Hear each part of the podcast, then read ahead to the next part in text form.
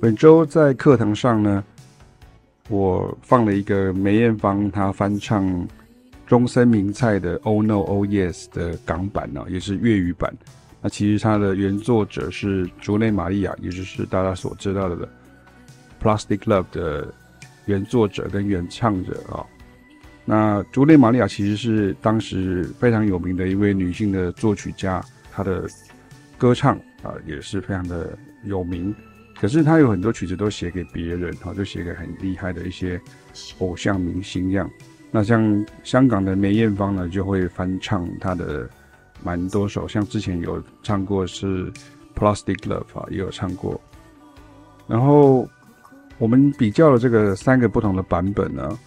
呃，梅艳芳的版本呢，它的港版的这个翻唱跟编曲呢，除了之前讲过的那个年代的混音。特别喜欢加 reverb 以外呢，仔细听电钢琴的声音就没有日版的 groove，而且会很明显听见大鼓的点非常人工啊，且没有跟其他声部咬合，比如说咚咚咚咚咚咚哈，嚓咚咚咚咚咚咚，嚓咚咚像这样。那虽然说梅艳芳的港版是翻唱自中森明菜的华丽流行版，但其实中森明菜的版本也是。非常咬合的，就是 Sixteen Funk 的 feel 的统合问题哦。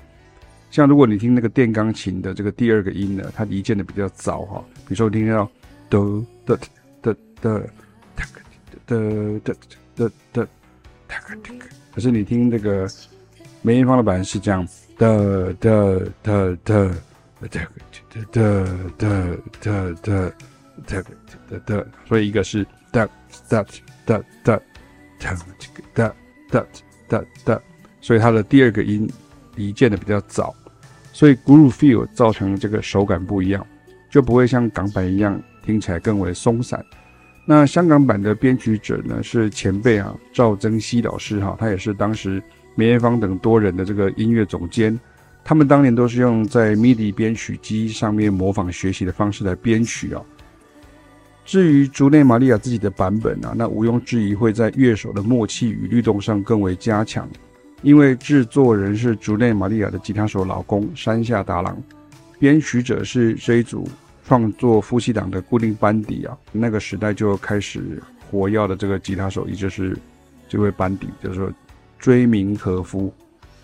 吉他的这个 funk 闷音切分就很明显啊，，duck duck duck duck duck duck duck duck 这样，那造成基本的这个律动的底盘哦。你光听这三个版本就可以很明显听出来什么是叫做 groove 哦。所以不是要长他人威风哦。日本音乐人在三四十年前就不止学到 R&B soul 的相关曲风哦，还学到曲风的精髓，甚至混音的秘诀。那我常说呢，好像你影印一张影印过的纸，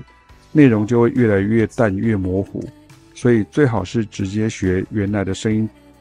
但是人总是会有盲点跟当局者迷的问题，所以需要客观的前辈指导，还有对自我要求高才行。日本人做音乐跟做工艺一样，向来以精巧细腻出名。学西方事物呢，也是这样的求真态度啊，连 groove 都真的学到啊。那后来我在另外一篇文章呢，就是分析这个藤井风哦，就是。布吉卡西的这个 Kinari 的这个采谱分析的文章当中呢，我也介绍了三组不同的 Acapella 的无伴奏人声重唱的团体啊。那我们就可以听到这个年轻人呢，把和声声响跟节奏律动吸收的非常彻底的范例啊。所以今天这一篇 Podcast 主要是要跟大家介绍比较梅艳芳版、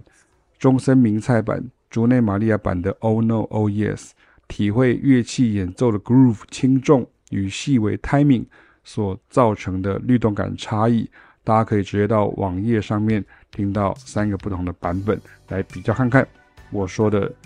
内容呢，是不是如同在音乐当中听到的这样子？大家听听看。